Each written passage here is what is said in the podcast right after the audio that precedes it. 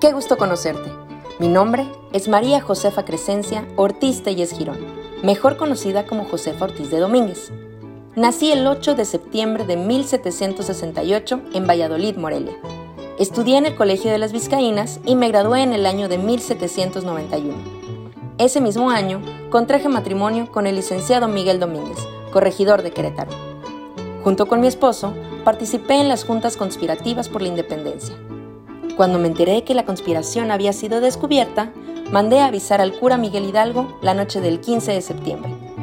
Exacto, siendo mujer de aquella época, jugué un papel muy importante en esta batalla. La gente notaba mi participación activa en el gobierno y comenzaron a llamarme la corregidora. No pasó mucho tiempo cuando el virrey me mandó arrestar y me llevaron a un convento. Sin embargo, nunca dejé de apoyar el movimiento aún estando encerrada.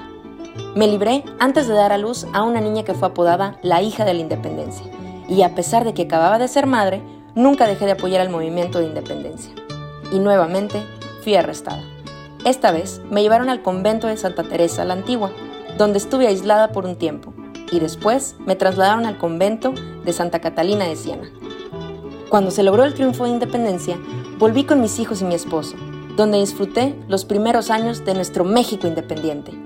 Con el paso de los años, enfermé y mi vida llegó a su final el 2 de marzo de 1829 en la Ciudad de México.